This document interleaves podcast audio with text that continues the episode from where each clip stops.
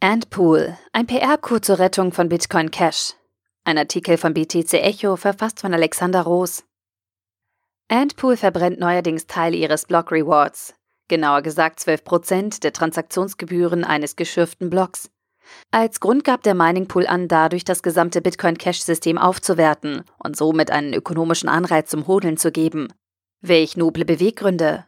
Doch steckt da mehr dahinter? Disclaimer. Ich, Alexander Roos, bin kein Befürworter der On-Chain-Skalierung von Bitcoin Cash. 90 Prozent meiner BCH habe ich kurze Zeit nach der Hardfork veräußert und halte seither nur einen geringen Anteil.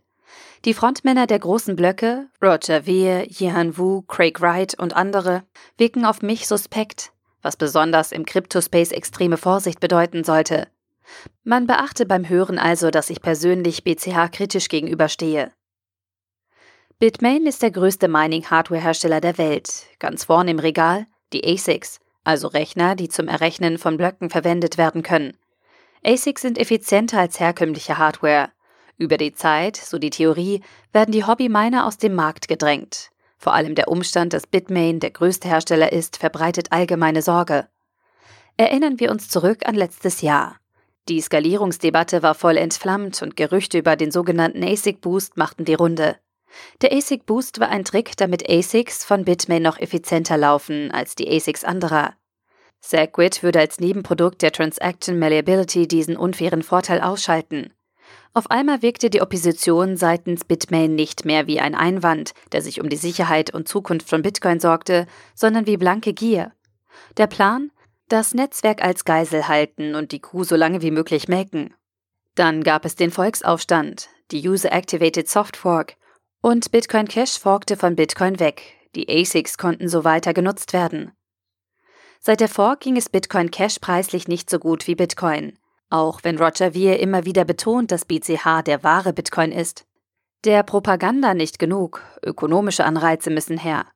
Antpool, ein Mining-Pool unter der Kontrolle von Bitmain, hat verkündet, 12% der Transaktionsgebühren aller gemeinter Blöcke zu verbrennen.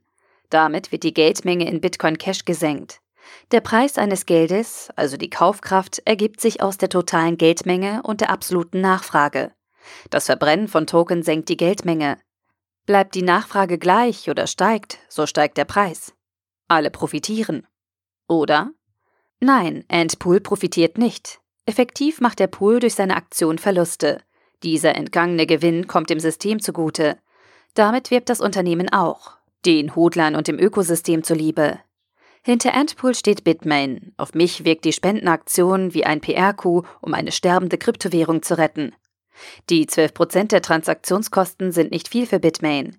Allerdings könnte die Pressemitteilung einen weitaus stärkeren psychologischen Effekt auf den Markt haben. Aller, oh wow, weniger Supply bei Bcash als bei Bitcoin. All in. Natürlich ist das überspitzt ausgedrückt, aber der Punkt steht.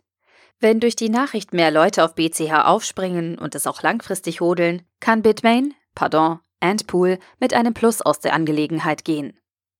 Nach unseren Berechnungen hat Antpool am 23.04.2018 knapp 30 Euro verbrannt.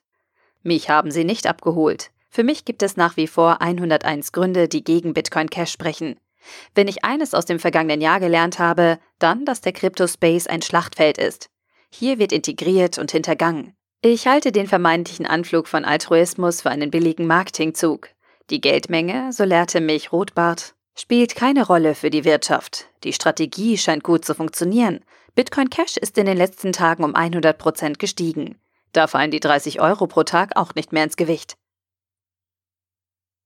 Der Artikel wurde gesprochen von Priya, Vorleserin bei Narando.